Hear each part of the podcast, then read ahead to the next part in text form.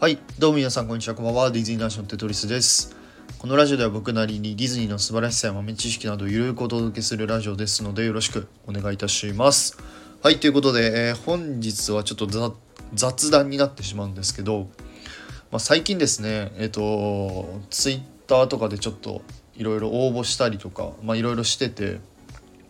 まあ試写会が当たったりとか、エレメンタルのね、あの試写会が当たったりとか、ちょっと前だとクオカードが、まあ、ちょっと当たったりだとか、まあ、いいことがあのポツポツポツといろいろあるわけなんですけど、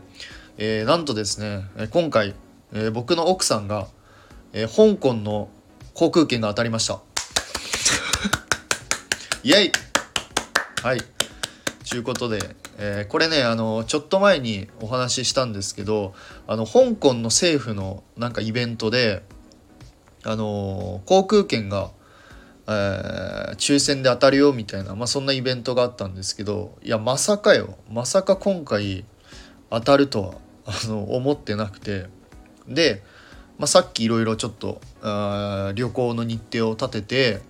えー来年ですね、えー来年の3月に、えー香港ディズニーディズニーランドの方に行くことが決まりました。はい。いや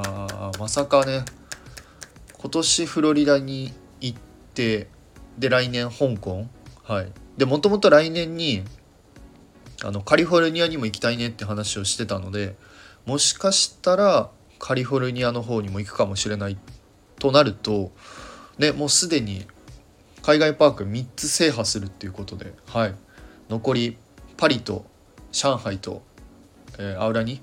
ですかねが残ってるということなので。いやこれはねめちゃくちゃ個人的には嬉しいですね。いやもう香港ディズニーに行けると思ってなかったのではい、まあ、ですので、えー今年の11月に、えー香港ディズニーの方でえっと「アナと雪の女王」のエリアがオープンするっていうことなのでおそらくこの「アナ雪の」えーエリアに僕は行けるかなと、えー思っております。いやこれめちゃくちゃ楽しみですね。はい、